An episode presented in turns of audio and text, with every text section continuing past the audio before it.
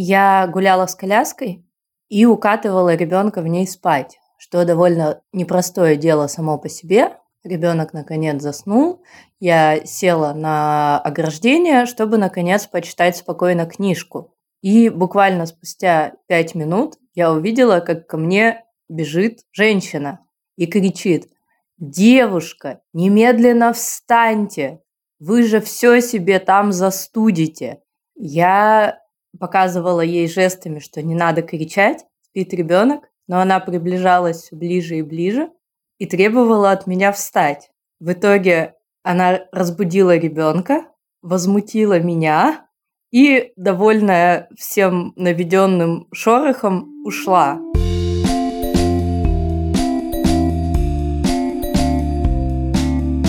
Всем привет, с вами снова самый честный подкаст о материнстве «Ты же мать» и мы его ведущие, великолепные и прекрасные. Меня зовут Настя Хартулари, у меня есть дочка Варя, ей 2 года и 9 месяцев, или 10. И очень скромная. Меня зовут Саша Давлатова, у меня дочка Маша, ей 14 лет, сын Миша, ему 19, и сын Костя, ему 6,5. Меня зовут Настя Красильникова, моему сыну Федору через две недели будет 4 года. Мы сегодня будем разговаривать про непрошенные советы. Что такое непрошенные советы? Собственно, наверное, объяснять никому особо не надо, но на всякий случай. Это когда к вам подходят мало знакомые или сильно знакомые люди и рассказывают вам, как именно вы должны растить своих детей или делать какие-то комментарии относительно вас самой. С женщинами, которые рожают детей, такое случается гораздо чаще, чем со всеми остальными категориями граждан. Я не могу подтвердить это данными каких-то исследований, но по эмпирическим наблюдениям это именно так. И судя по фидбэку, который нам удалось собрать, когда мы готовились к записи этого эпизода, я попросила своих читательниц э, в телеграм-канале «Вашу мать» рассказать свои истории, и это очень болезненная тема для многих, и почти у всех, в общем-то, какие-то истории, связанные с э, нарушением личных границ, есть. Мы обязательно сегодня послушаем аудиосообщения, которые записали читательницы моего телеграм-канала. Спасибо им огромное. А сначала мы, наверное, начнем с того, что сами расскажем, как это было с нами и что мы по этому поводу думаем. Настя, были ли у тебя столкновения с незнакомыми или знакомыми людьми, которые вдруг ни с того ни с сего начинали рассказывать, как именно тебе нужно взаимодействовать с Варей? Да ну что ты, никогда в жизни такого не было. Ну что ты, никогда. Я просто думаю, что все начинается даже немножко раньше. Не во время беременности, я думаю, даже, наверное, во время планирования, потому что вдруг сфера планирования детей, беременности и потом родительства – это просто кладезь экспертной мудрости. И в разные, конечно, периоды это воспринимается абсолютно по-разному. Наиболее остро и наиболее болезненно я это воспринимала в первые месяцы своего родительства, когда была прям классика жанра, что ребенку холодно, наденьте шапочку, и ты сразу чувствовал себя настолько уязвимым и настолько несостоявшимся родителем, насколько это возможно. Был случай, когда было лето, довольно влажное, было жарко. Варя лежала в коляске раздетая, накрытая специальным плащом для коляски от дождя, а я, как мама, была накрыта специальным плащом для мамы от дождя. И около какого-то продуктового магазина ко мне пристала с виду интеллигентная бабушка с очень резвым каким-то нездоровым интересом ко мне и начала вопрошать и восклицать, что «Боже, боже, ребенку уже холодно, ребенок раздетый, а ты, ты же в плаще стоишь. Смотри-ка. И тут же она схватила меня за рукав плаща, то есть буквально применила ко мне физический контакт, которого совершенно я не желала в тот момент. Я помню, меня это настолько тогда задело, что я ничего и не сказала, я сорвалась с места, убежала на бульвар, и я расплакалась. Мне было ужасно горько, мне было ужасно обидно, что незнакомый человек, во-первых, дает мне непрошенный совет. Этот непрошенный совет включает в себя оценку меня как родителя, и вообще мне неприятно, когда меня трогают чужие люди. Несмотря на то, что это может быть с виду интеллигентная, приличная старушка. Как-то был случай, когда уже Варя подросла, и мы с ней тоже шли по улице, и были опять какие-то неблагоприятные погодные условия. Был не точно, был ветер. Я думаю, может быть, эти советы просто дождем намывает, может ветром быть, надувает. зависимые люди дают нам непрошенные советы. Кстати, возможно, да, какая-то связь просматривается. Был сильный ветер, Варя ехала в коляске, я везла эту коляску. И ко мне опять подскочила какая-то женщина, назовем ее тоже бабушка-старушка, и она буквально схватилась за коляску и начала закрывать на коляске капюшон, прочитая, что, боже мой, тут же дует страшный ветер, нужно ее закрыть. Ну, здесь я тоже ничего и не сказала, я тоже сорвалась с места и убежала. Коляску взяла? Черт, коляска до сих пор там стоит. Ну и были какие-то такие проходные, но не менее примечательные эпизоды, когда мне давал советы и рекомендации по детоводству сантехник, который говорил, что ну вот котов-то вам надо точно убрать, потому что от котов одна аллергия, я вам точно говорю, как отец троих детей. Мимо проходящие люди тоже, знакомые, незнакомые, тоже давали какие-то отдельные советы, в том числе не таскай на руках, приручишь к ручкам, потом страдать будешь. Но, честно говоря, сейчас, когда я ношу Варю из детского сада на руках, я иногда вспоминаю эти слова. Но, с другой стороны, мне приятно ее носить. Вот. И это какая-то вот история, которая не прекращается. И я понимаю, что меня просто на моменте непрошенных советов и от близких людей, и от неблизких людей, и от знакомых, не от знакомых, от непрошенных советов мне просто настолько срывает крышу от возмущения, от гнева. Мне это ужасно бесит. Я не понимаю, с какой стати рождение ребенка дает другим право советовать, рекомендовать тебе что-то, и с другой стороны, почему все вокруг вдруг становятся экспертами. Вот эта вот экспертность, просто у меня вырывается нецензурное слово, экспертность уровня какого-то космического, кто ее выдал? Кто выдал это право, сертификат, что ты можешь раздавать советы, которых тебя не просили? Очень часто эти советы бьют тебя в какую-то точку, очень больную для тебя. Человек может об этом не подозревать, то есть мало того, что он дает тебе непрошенный совет, нарушая твои границы очень грубо, и это само по себе очень болезненно, так это может быть еще попадание в ту точку, которая у тебя болит. Для меня это был момент, когда мне дали непрошенный совет про Варину речь что надо было Варю раньше на горшок сажать, тогда бы и речь была бы. Ой, мама. Это кто такое сказал? Была такая история вот не мимо проходящего человека. Mm-hmm. Меня это очень сильно задело. Я ничего не сказала, завершила разговор, и я потом не сказала человеку, что меня это задело. То есть, наверное, это тоже не очень взрослый поступок. И я себе ставлю крестик на руке, что я потом скажу человеку, что полгода назад ты сказала мне кое-что, это меня задело. Мгм. Но разговор о другом, что это бьет в больные точки очень сильно иногда. В тот момент, когда ты находишься в уязвимом состоянии. То есть с какой стороны не посмотри, можно смеяться бесконечно над шапочкой, носочками. Но это больно и обидно. Такой монолог, Настя, вообще как бы нечего добавить. До свидания, встретимся через неделю, дорогие слушательницы. Саш, у тебя должен Ой, быть ну богатый что, мне есть чего фонтан. добавить. Давай. Это не заканчивается, даже когда вашим детям будет 18. О, Господи. Какие-то люди продолжают их оценивать, но это ладно. Ну, я тоже все время всех оцениваю для себя. Но это уже не совет. Но я получаю какие-то выговоры по поводу своих детей. Про больную точку это прям классика. То есть у меня есть дети я не знаю, как сейчас грамотно это говорить, с лишним весом, с избыточным весом, или как сказать, чтобы никого не обидеть, и это не звучало медицински, и каждый вообще второй. Ну, короче, толстая я и мои дети некоторые. Ладно, чужие, но это свои какие-то знакомые. То есть ты приходишь в гости, твой ребенок ест конфеты, и кто-то начинает тебе обязательно рассказывать без захода, без обсуждения, да, то есть как правильно детей кормить. Мгм. Ну, блин. Или вот классика, Миша пишет какие-то посты в соцсетях, и некоторые люди мне присылают скриншоты взрослые. Последнее, то, что мне прислали, там было написано «Повлияй на него, как ты такого сына воспитал». Боже. И я такая... «М, Поняла, что это всегда будет. А потом, когда вот это закончится, нам будут давать советы наши же дети, что мы все не так делаем, видимо.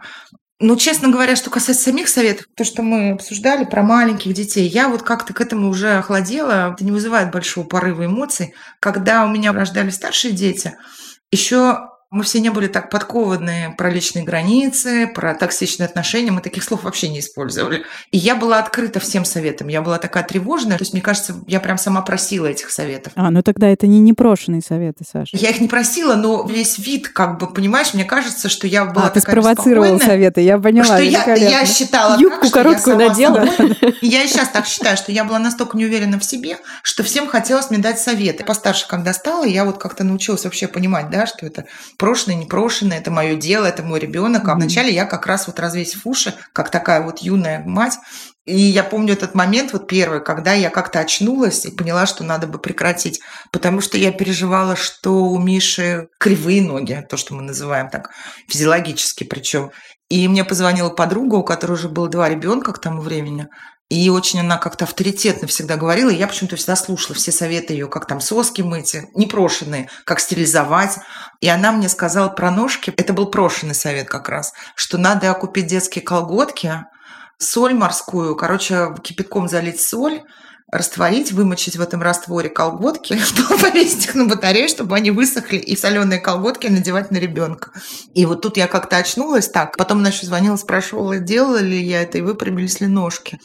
Это был момент, когда я очнулась, и когда я первый раз могла человеку обозначить границу, что спасибо нам не надо. И то это было очень болезненно для меня. К тому моменту, когда родился Костик, я уже, конечно, овладела всем этим искусством, и мне такое мрачное, мне кажется, лицо, мне никто не давал советов, кроме моих близких. Чужие люди ко мне не подходят. У меня, видимо, очень мрачное выражение лица. Меня вот старушки меня обходят уже стороной, вот эти Трясятся. все, да, на площадке. Ну, они меня боятся, мне кажется. Но зато близкие мои, особенно вот мой муж, например, очень любит мне давать советы, потому что он забывает, что я мать троих детей, а он помнит, что он отец троих детей. Мама, конечно же, какие-то еще там родственники, друзья. И вот это тот случай, когда я не могу поставить какую-то стену, потому что я все время боюсь обидеть близких, ну и знакомых.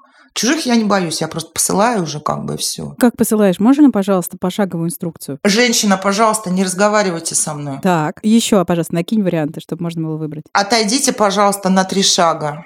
Просто можно еще утечь, просто отвернуться и уйти. Вот если это мама на площадке, когда это какой-то разговор, можно начать смотреть за ребенком, ну, плавно утечь за ребенком. А и бывает, когда кто-то прям, ну, вот совсем неприятный, я говорю, отойдите немедленно, не подходите ко мне. Не приближайтесь, все так пугаются. Но все это требует какой-то, ну не то чтобы выдержки. Если изначально в тебе этого не было, нужно учиться этому и так отвечать. Тут нужен жизненный опыт, и, конечно, Мгм. вот это как большая работа над собой. Ну, потому что я всегда говорила это и продолжаю, что матери, я так считаю, это самая уязвимая категория к чужому мнению, да, к чужой оценке. Мгм. Как только ты производишь этого ребенка на свет, и даже еще не произвел, да, еще только запланировал или забеременел, ты все время становишься предметом чьей-то оценки, и сам себя еще все время оцениваешь. И здесь, конечно, эти советы как бы многие просто, может, раздражают, да, а многие бьют, Настя правильно сказала, еще в больное, да, в то, что ты не Мгм. Справляешься или ты неправильно что сделал. Вот мы сейчас с подружкой пили кофе, и Костик был с нами, общались. Мы очень редко видимся, это не близкая подруга, ну, приятельница. И Костик что-то заговорил, что-то он рассказал, отвлекся, и прошло еще минут пять, понимаете, мы продолжаем пить кофе, а сплетничать о какой-нибудь нашей общей еще одной знакомой, и вдруг вот эта моя подружка говорит, все-таки ему надо к логопеду, срочно отдай его к логопеду. И продолжает дальше разговор. И я прям не могу, у меня испорченное настроение, прошел месяц, я это помню. Потому что я знаю, что Костик не уговаривает какие-то звуки, и, по идее, надо пойти к логопеду. И я это тоже знаю. И я пока не иду, да, и сразу это бьет то, что ты плохая мать. Надо было ей ответить, я тоже не смогла. Не смогла, потому что тебе кажется, что ты обидишь человека, да? В этом конкретном случае она не обидится. Ну, мы свои люди. Но ей может стать неловко. Вот еще у меня такой бзик. Я боюсь человека поставить в неловкое положение, например. Мгм. Даже когда какой-нибудь пост пишу забавный про что-то другое, мне обязательно все придут и дадут советы, как мне надо делать. У меня была такая тут история. Мне Facebook напомнил пост четырехлетней давности про беременность, когда я описываю, что это такое быть на девятом месяце беременности. И тогда, и сейчас, когда я перечитала, меня поразили комментарии. Это было за две недели примерно до родов. И я рассказываю, как тяжело там на девятом месяце беременности, там шутки, прибаутки.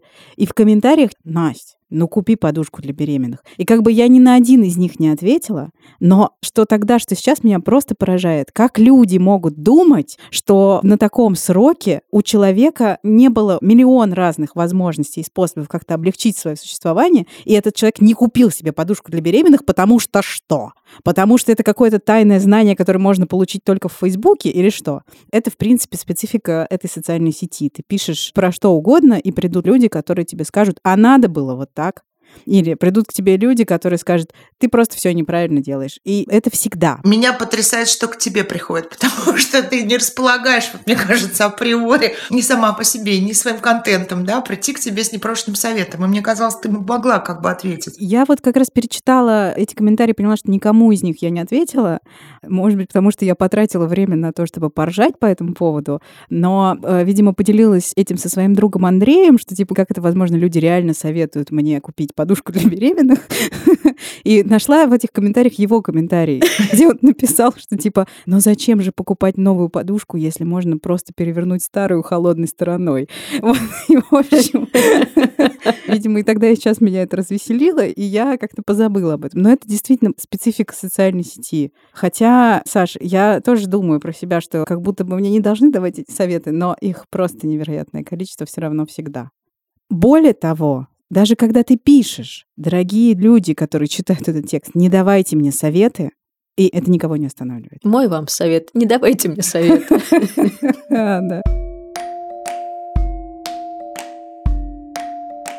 Я, кстати, себя ловлю часто на том, что тебе хочется что-то, вот особенно в плане детей, когда кто-то из-за какой-то, на мой взгляд, ну такой мелкой проблемы, да, детской, прям переживает или что-то пишет или рассказывает, и я знаю, что у всех так или это пройдет. Я ловлю себя на том, что мне тоже хочется, я даже не знаю, это дать совет или обесценить, или все вместе. Это у нас, видимо, как-то было, ну, много лет в стране, я не знаю, в мире как это происходит, в привычке, да, и сейчас, ну, мы такие образовались, психологически паковались, и мы стараемся как бы с собой работать, и я прям себя сдерживаю.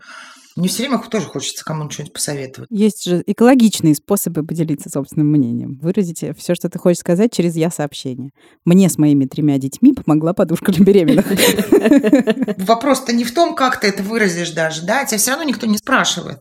Можно еще спросить, хочешь ли ты выслушать совет, но это очень длинно, понимаешь? Это такая глупая фраза. Потом мне неловко ставить человека в положение, в котором ему будет неловко отказаться. Вот еще. То есть людям, которые тебе говорят, пора бы Костика к логопеду, им как бы не неловко. Они не думают о том, что они поставят тебя в неловкое положение своим да. оценочным суждением относительно твоего ребенка. А ты думаешь, как бы не сделать так, чтобы они неловко себя не почувствовали? Я все время боюсь кого-то как-то задеть. Причем потом выясняется, это тоже все ерунда, потому что я кого-то 150 раз задела и даже не заметила. Ну, не в тех вещах. Но с советами, да, мне неловко. И я же знаю, что Костику действительно надо к логопеду. Я же сразу рву на себе волосы, посыпаю их пеплом, да, что я плохая мать. Еще одна как бы специфика этих непрошенных советов в том, что они, как правило, вообще-то довольно очевидные. И когда тебе говорят, наденьте шапочку на ребенка, ты в ответ что должен сказать? Господи, а что это? Расскажите, что такое шапочка? Может быть, это какое-то великолепное изобретение, о существовании которого я никогда не слышала. Здравствуйте, спасибо, такая опция приходила мне в голову. Судя по тому, что там и я, и ребенок носим на себе какую-то одежду, наверное, мы догадываемся о существовании и других предметов гардероба. И если выбор сделан в пользу отсутствия шапки, то, наверное, какой-то мотив у меня при этом есть. И на самом деле проблема с э, непрошенными советами, она не только в том, что действительно нарушаются границы, действительно можно попасть в какое-то очень болезненное место, не только в том, что это очень часто делают люди незнакомые, и поскольку это очень часто происходит внезапно, это всегда застает тебя врасплох. Проблема не только в этом, но еще и в том, что непрошенный совет — это демонстрация превосходства. И со стороны человека, который его дает, это способ показать, что я знаю этот мир лучше, чем ты. Угу. Я понимаю, что когда там мы все идем э, с ребенком в коляске, который выглядит маленьким, людям кажется, что вот мы, наверное, первый раз и ничего не понимаем в материнстве, что это как бы такой вариант опекать, позаботиться, поделиться своей э, невероятной мудростью. Нести добро. Но на самом деле это не что иное, как возведение себя и своего мнения на пьедестал, причем по отношению к незнакомому человеку. Мы сейчас про это как раз послушаем историю Надежды, у которой есть сын Антон, ему год и девять. Здравствуйте. Моя история произошла в поликлинике. Мы с сыном пришли в поликлинику, ему был э, год и восемь. И пока мы снимали куртки перед гардеробом, женщина, которая там работает, стала говорить с моим ребенком. Вернее, она стала комментировать его внешность. Она стала говорить, руки у тебя без перчаток, щеки красные, надо твою маму отлупить. Но тут я это услышала, конечно, постаралась сделать глубокий вдох, выдох, но все равно на нее наругалась, если честно. Я сказала ей, вы думаете, что говорите, отлупить при ребенке? как вам не стыдно? Я сказала сыну, не слушай эту странную женщину. И потом мне было очень стыдно сразу, потому что мне пришлось отдавать ей куртку, мне пришлось ей говорить спасибо, пожалуйста, до свидания. Она меня, конечно же, игнорировала оставшееся время. Вот это, конечно, когда при ребенке еще вот говорят про мать, ну, с мамой что-то сделать, и что мама за тобой не смотрит, или мама носик тебе не вытирает. Кстати, наш случай у Кости аденоиды, у него регулярно там сопли какие-то льются, и кто-то находится с платочком. Ну, что ж мамочка тебе носик не вытирает? И все из добрых побуждений же, сволочи, я их ненавижу просто. Я говорю, отойдите от моего ребенка. А платочек оставьте, пожалуйста. Если это кто-то симпатичный мне, на самом деле, который ласково говорит, ой, давай нос вытру. Ну, бывают такие мамы, знаете, на площадке или где-то, которые заботливые. Это меня никак не раздражает. Ну, потому что они меня не оценивают, да, они, опять же, не дают совета. И перед ребенком он не выносит никакой оценки мне. Вот в этой истории это еще и типа маму отлупить, ну, то есть как бы просто призыв к физической агрессии. Это вообще какая-то надежда. Примите, пожалуйста, мое самое искреннее сочувствие. Это ад Я даже когда слышу эту историю, у меня кровь к щекам приливает. Вы наверняка знаете это состояние, когда вдруг кто-то врывается в твое личное пространство со своими ценными соображениями о жизни, ты чувствуешь, как будто тебя ударили. У меня, по крайней мере, это очень физически чувствуется, что типа у меня такое ощущение, что мне пощечину дали. Мне просто бешенство застилает глаза. Вот про ударили, я не знаю, меня никогда не били. И вот ртом пытаешься воздух хватать. Вот у меня последний раз недавно такой был, на прошлой неделе. И кто ж так тебя довел? Мы с Федором гуляли. Есть один двор, который он очень любит, где много разных машин стоит, и в том числе стоят его любимые «Волги» и «Жигули». И он, э, как большой фанат отечественного автопрома, он их долго рассматривает. У него есть такая традиция, что он сверяет номера. Он оббегает машину с одной стороны, смотрит на передние номера, потом с другой стороны смотрит на задние. Это может длиться какое-то количество времени. Вот мы так около «Волги» стояли. В смысле, я стояла, а Федор бегал туда-обратно. И поскольку зима и скользко, в какой-то момент он поскользнулся и упал, потом встал и пошел обратно бегать вокруг Волги. В общем, дети так делают. И э, рядом стоял какой-то дед, простите меня, который ремонтировал какую-то свою тачамбу. И увидев, что Федор упал, он мне сказал, мамаш, идите вон на площадку, тут гулять нельзя. У меня вот сразу меня перешибает дыхание, я ему говорю, что значит здесь нельзя гулять? Но нельзя тут гулять, есть же специальные детские площадки, чтобы вы детьми своим там гуляли. И усами шевелит. Реально. Я говорю, мы будем гулять, где хотим. Этот город, говорю я ему, принадлежит нам в той же мере, в которой принадлежит вам. Он продолжает. Ну, надо на площадке, идите на площадку. А я как бы еще как бы на него смотрю и думаю, как к нему обратиться-то? Типа, молодой человек не работает, мужчина — это какое-то странное обращение. Я ему говорю, так, господин. Остановитесь уже. Вот, и в этот момент Федор куда-то убежал, и мне пришлось его догонять. Это просто какая-то катастрофа. И знаете что? Была история, когда Тёма шел по переходу, а знаете, ну когда в переход спускаешься с коляской, обычно пандусы в переходах не соответствуют расстоянию между колесами коляски. Нет, наверное, никакой коляски в России, которой бы подходили эти пандусы. И ее нужно сносить на руках. И Тёма, значит, несет коляску с Федором на руках, спускается или поднимается по лестнице, то ли кряхтит, то ли пыхтит, и мимо проходит женщина, которая говорит Федору, конечно же, ну что, папа каши мало ел. На что Тёма поворачивается к ней и говорит, давно на не посылали. Это настолько вот у человека автоматическая реакция и настолько хорошо выстроены границы, что у него не возникает вот этого момента между тем, как он думает, как к ней обратиться, как не поранить ее чувства, как не сделать так, чтобы она неловко себя почувствовала. Он просто как бы говорит то, что приходит ему в голову. У меня то, что приходит мне в голову, проходит миллион фильтров. То есть, когда этот мужик говорит мне, что типа я должна на площадке, я думаю, так, если я ему сейчас пошлю на три буквы, то, наверное, он меня может ударить. Или начнет еще орать, или еще что-нибудь. Как я ему могу ответить, думаю я. Я модерирую себя. Я много-много фильтров прокладываю между тем, что мне хочется сказать, и тем, что я скажу на самом деле. А у Тёмы, как у, видимо, человека с мужской гендерной социализацией и действительно хорошо выстроенными границами, у него вообще никаких сомнений нет. И поэтому, конечно же, когда Тёма идет гулять с Федором, он спокойно это делает. Когда я иду гулять с Федором, я, конечно, жду все время подсознательно, что сейчас кто-нибудь что-нибудь скажет. У меня муж так он не может, конечно, никого матом. Но он умеет так смотреть сквозь людей. или, или тоже у него вид такой недружелюбный. К нему вообще никто не подходит. А если подходит, они сами, он даже ничего не делает, он просто смотрит. И вот эти советчики, они отскакивают, знаете, вот как это, как горошины. А про вот эту историю с Тёмой, с Федором, я вот сижу и думаю, бедная эта тетка, она вот думала, она такая веселенькая, пошутила, папа mm-hmm. с ребеночком, хорошее mm-hmm. настроение у нее.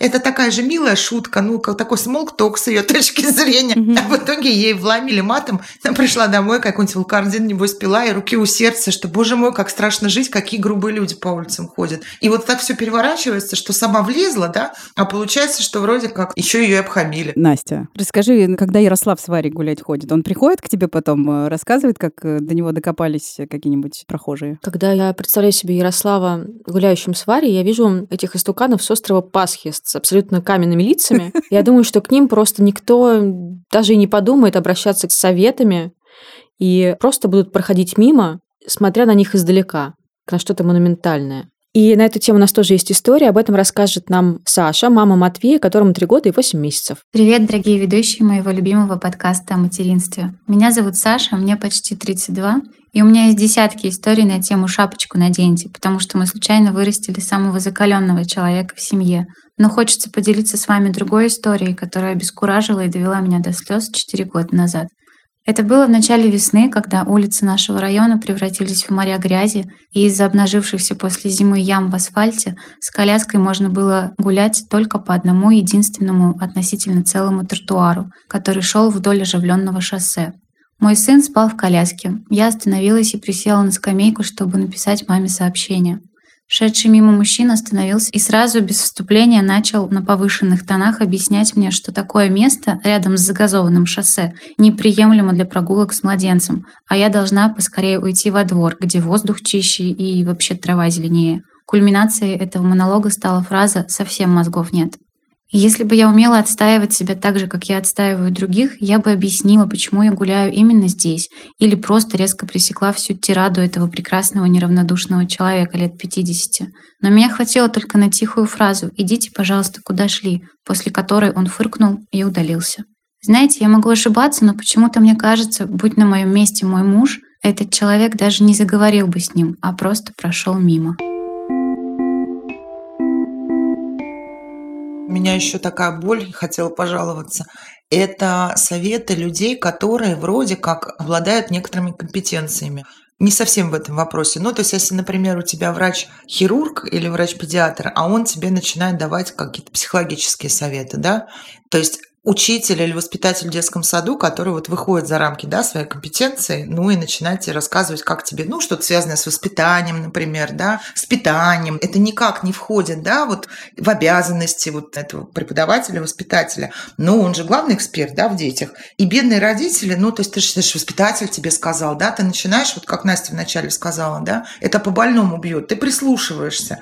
И я так часто на это велась, когда люди, ну, говорили совершенно о том, что, а, их не касается, б, в чем они еще и не разбираются. Mm-hmm. И здесь же еще такая опасность, что они что-то вредное тебе присоветуют, mm-hmm. а родитель, который, ну, склонен уважать учителя, воспитателя, врача, да, ну, то есть априори ты так слушаешь, да, и что-то ты сделаешь, и от этого, наоборот, только навредишь. И вот это у меня постепенно сформировалось, у меня вот бешенство, хочется кричать. Вот у меня вот эта слепая ярость такая, когда такие люди начинают тебя учить, потому что, ну, блин, да. Я понимаю все про психологию, про издержки профессии, но это вот как раз ровно то, когда люди самоутверждаются за счет других. Угу. Они себя чувствуют экспертами и считают возможным, я не знаю, возможно ли такое в какой-нибудь американской школе, да, что учитель выйдет за какие-то рамки и начнет рассказывать тебе, как надо проводить время с детьми или как-то там что-то. Не то, что вот ребенку надо помочь с занятиями в таком-то да, направлении или в таком-то у него не получается, а ну типа вот делайте так и ходите туда, и вообще нечего, делайте по-другому. Ты про это рассказываешь, Саша, я прям понимаю, что я это чувствую очень хорошо тоже, да. Хотя я гораздо меньше, чем ты сталкивалась со специалистами по детству, но, э, к сожалению, я это тоже наблюдаю. И вот в этом смысле, например, логопед, который занимается с Федором, это человек, который действительно дает разнообразные рекомендации, но относятся они только к сфере ее компетенции не комментирует она и не спрашивает, не знаю, сколько он смотрит мультиков, а как он спит ночью там и так далее. Хотя как раз, понимаешь, у логопеда, ну, то есть вот логопедические проблемы, еще какие-то вещи, да, они часто зависят от, казалось бы, вещей, которые не связаны, ну, с конкретно, да, вот предметом обращения. Если вдруг это вот такие вещи, то она объясняет, почему именно она про это говорит. Условно там, поощряйте Федора, чтобы он больше ел самостоятельно, потому что это развивает моторику, а моторика нужна ему для того, чтобы у него быстрее развивалась речь. То есть это не выглядит как что-то типа uh-huh. ты, вы плохие родители, потому что у вас не три раза в день ребенок ест э, вилкой сам пельмени, а только два.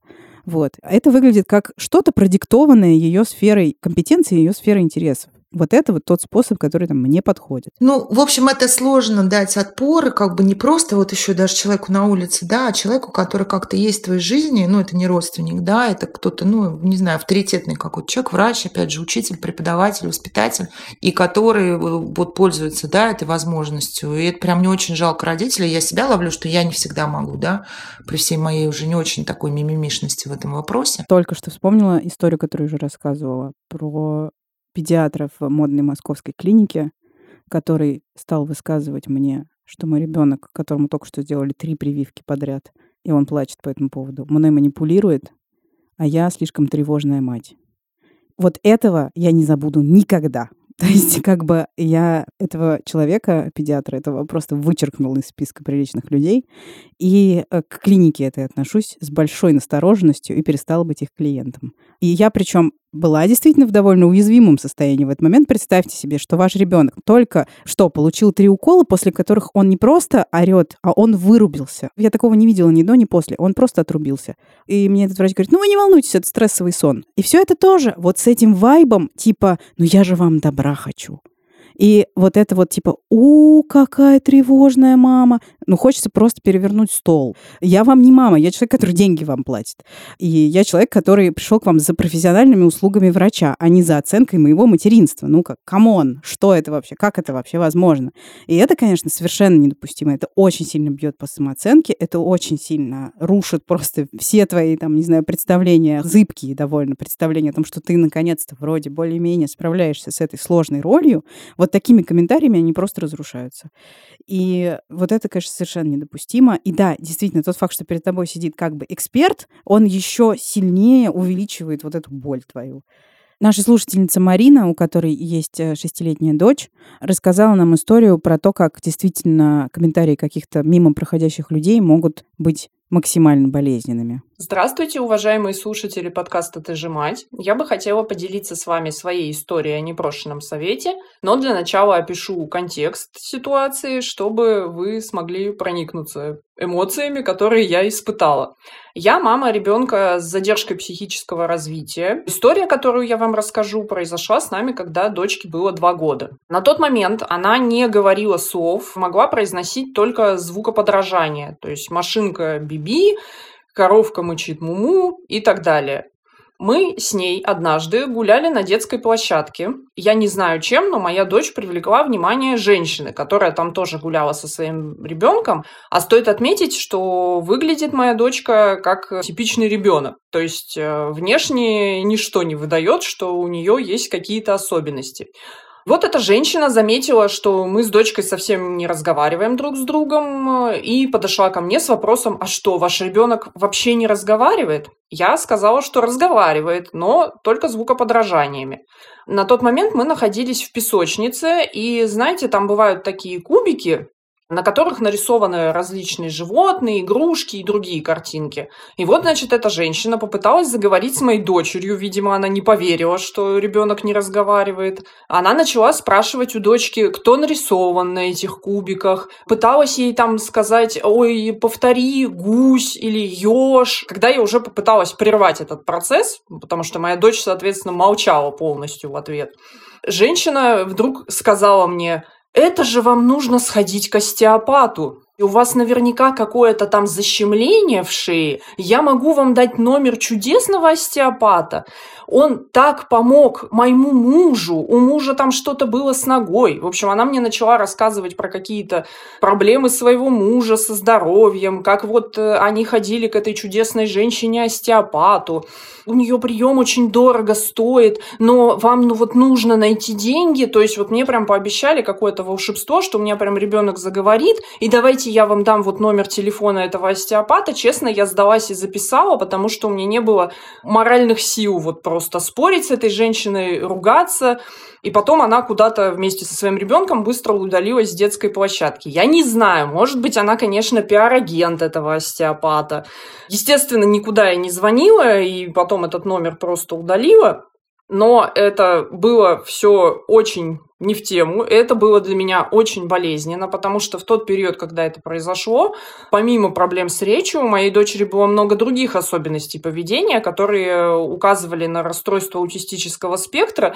И я, грубо говоря, находилась в стадии принятия того, что у меня непростой ребенок. История, которая подтверждает тот тезис, который уже у нас тут звучал сегодня, про то, что действительно женщины с детьми, они очень уязвимы вообще в целом, а с какими конкретно в этот момент они борются сложностями внутри себя, ты, подходя к ним с непрошенным советом, никогда не угадаешь. И поэтому это настолько частая распространенная история, что чье-то желание помочь делать другому человеку больно, что всегда лучше воздержаться, если возникает такое желание. И удивительным образом меня всегда вот еще, знаете, что в этом всем ужасно задевает? Когда говорят, обесценивая твое переживание по поводу чего-то вот такого случившегося, когда говорят, ну, тебе же хорошего хотели. Или когда сами люди, которых ты останавливаешь, говорят, ну я же помочь хочу. Почему-то считается, что помощь — это что-то, что этот человек считает помощью а не то, что воспринимаешь как помощь ты. Если вы хотите предложить женщине с ребенком помощь, можно спросить у нее, нужна вам помощь или нет. Тем более, если вы хотите порекомендовать специалистов или что-то вообще связанное со здоровьем ребенка, потому что в первую очередь здоровье ребенка это просто зона ответственности родителей. Даже если очень близкие люди начинают лезть туда со своими советами, это очень-очень тонкое место потому что у родителей свое понимание того, что происходит, и своя стратегия ведения здоровья. Кто-то угорает по доказательной медицине, а кто-то мочит ножки чередой. Каждый имеет право на собственное развлечение, но, тем не менее, это, мне кажется, интимный вопрос каждой семьи.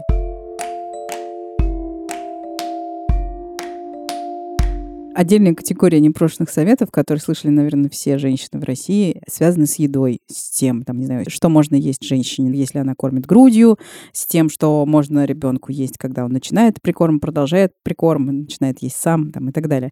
Про это у нас есть история Анны, у которой есть дочь Алиса, ей год и девять месяцев.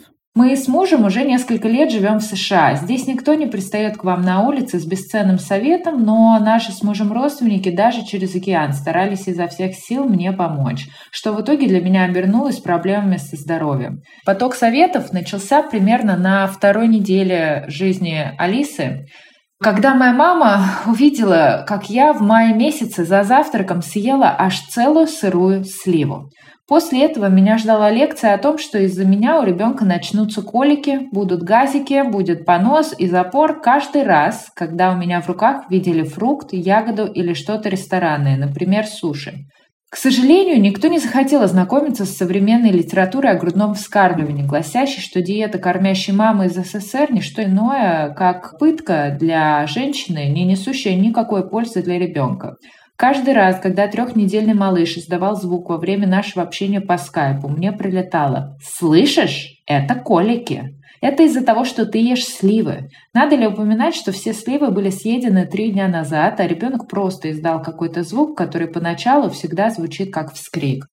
В три месяца у дочки случилась какая-то ерунда со сном. Она очень плохо спала, очень рано просыпалась, плохо засыпала днем. Короче, скачок роста во всей красе. Однако моя свекровь, которая тогда у нас гостила, цокла на это языком, качала головой и говорила, «Нет, это неправильно. Мои сыновья так никогда не делали. Что-то здесь не то». Так я вынуждена была отказаться полностью от кофе и чая, ведь ребенок явно не спит из-за моей любви к кофеину. Аж две кружки в день, неслыханно. В рамках десятидневного эксперимента эмпирическим путем было выявлено, что отсутствие кофеина никак не улучшило сон младенца, но сильно сказалось на качестве моего дня. В принципе, никто из нашей семьи не хотел меня обидеть или обесценить мои старания, никто не желал мне зла. У нас довольно дружеские, теплые отношения, никто не считает, что я плохая мама. Но когда советчиков так много, это становится невыносимым. Когда Алисе было где-то полгода, я смогла побороть свой внутренний кризис неуверенности в себе, и в какой-то момент я поняла, что я самая лучшая мама в мире для своего ребенка. Я и никто другой. Я вижу свою дочку каждый день, я чувствую все, что происходит с ней, поэтому я не нуждаюсь в чьих-либо комментариях и советах. Правда, для установки вот этих вот границ мне пришлось несколько раз со всеми поссориться. Если вы тоже не понимаете, правильно ли вы все делаете, и вас съедает неуверенность в себе, когда кто-то рядом говорит вам, что за вашим ребенком вы должны ухаживать иначе, помните, нет лучшей мамы для вашей крохи, чем вы сами. Слушайте, ну про еду Да. это бесконечно, и почему-то все обязательно у нас в стране вот всегда знают, кто что должен есть. То есть тебе вот прям одновременно скажут, обязательно надо есть фрукты, и тут же будет стоять человек, который скажет, нечего есть эти фрукты, в них одни нитраты, например. Или это будут два врача, не знаю, две няни, две бабушки, родные бабушки. Одна скажет так, другая наоборот. Бедные родители, которые тут вот, ну, вынуждены прислушиваться и ни с кем не поссориться. Ситуация, которую Анна описывает, что, видишь, даже через океан получается у родственников носить свое ценное мнение, на самом деле она бывает очень-очень травмирующей и супер токсичной в тех обстоятельствах, когда ты действительно не можешь, у тебя нет сил объяснить людям, а, что не нужно вообще тебе объяснять, как именно тебе растить своего ребенка. И особенно если это близкие люди. От незнакомых ты реально можешь убежать, а от знакомых в огромном количестве ситуаций ты убежать не можешь. И многие люди же живут с родителями, когда Да. рожают детей, они живут с родителями, потому что они думают, что это будет хорошая помощь. И как мы тут недавно узнали, оказывается, далеко не всегда это действительно того стоит. Иногда стоит остаться без помощи, но зато и без вот этих вот постоянных советов, назиданий и напоминаний о том, какая ты никчемная мать. И все это действительно выглядит как будто бы как безобидные советы о питании детей. Меня еще вот во многих из этих историй, которые девушки записали, очень расстраивает вот это вот, что не хватило сил противостоять. Мгм. Я это знаю очень хорошо по себе, что действительно есть моменты, когда не хватает сил противостоять, и ты думаешь просто, пусть это все закончится, они там договорят, и я просто уйду. А потом проходит какое-то время, и начинает вот подниматься в тебе ужасная ярость. А хочется, чтобы этих сил хватало всегда. Но при этом их действительно в большинстве, на самом деле, случаев их не бывает. Некоторые из э, моих читательниц не смогли записать по разным причинам аудиосообщения, но зато разрешили прочитать их текстовые сообщения, которые они в комментариях под постом оставили, вслух. И я хочу прочитать сообщение девушки, которая, к сожалению, не представилась, про то, как она справляется с э, непрошенными советами от прохожих на улице. Отбреваю мимо крокодилов методом загона их в ступор. Года в два начался замечательный период, когда на любое «нет» начинается показательная истерика с валянием по полу вне зависимости от условий и обстоятельств. И вот в очередной раз случилась какая-то мировая трагедия уровня «запретили жевать палку», ребенок в теплом непромокаемом комбинезоне плюхнулся в лужу и лежит вопит, лапками сучит. Ну а я что? Стою в полутора метрах, жду, когда это закончится. Останавливать-то все равно бесполезно. Мимо идет тетка. «Девушка, у вас ребенок в луже лежит!» А то я не заметила, блин. Спасибо, говорю. Я ее сама туда положила. У тетки ступор, офигение, а дальше она уходит от нас подальше. Девушка, у вашего ребенка очень грязные джинсы. Ага, она три часа подряд копалась в песочнице и только что вылезла. Еще бы им быть чистыми. Все нормально, мы играем в зомби, а они всегда землей покрыты. Ступор, тишина, никаких замечаний весь остаток лета. Женщина, вы с ума сошли, ребенок без шапки. Сентябрь на дворе и плюс 20. Не переживайте, она в парике, а парик довольно теплая штука. Вон, видите, пот по вискам катится. А еще я курю, и у меня зеленые волосы, а уже шестилетней дочке розовые пряди. А еще на Новый год в лотерее ей досталась фляга. Обычная такая, каких обычно виски или коньяк в карман прячут. И теперь она чай на прогулку с собой носит исключительно в этой фляге. Ну, нравится человеку, что поделать. В общем, чем дальше, тем меньше мимо крокодилов. Боятся ненормальных, видимо. Ну, это, конечно, какой-то совершенно запредельный уровень а, парения над ситуацией, когда ты можешь не только решительно, но и изящно действительно отбрить таких людей. Желаю нам всем, дорогие слушательницы, отрастить себе что-то подобное. Хочу выразить всем поддержку и сочувствие и сказать, что если такие вещи происходят с вами, то не нужно думать, что люди хотели вам добра. Нет, они хотели вам рассказать, какие они молодцы. И если вы чувствуете себя погано после какого-нибудь такого приключения, это абсолютно нормально, но мы с вами, мы тоже регулярно чувствуем себя все погано после такого приключения. Видимо, не закончится это никогда. Хочу еще очень отдельно поблагодарить всех читательниц телеграм-канала «Вашу мать» за активность и за то, что вы присылали сообщения и голосовые, и текстовые. Вы бесподобны. Большое спасибо.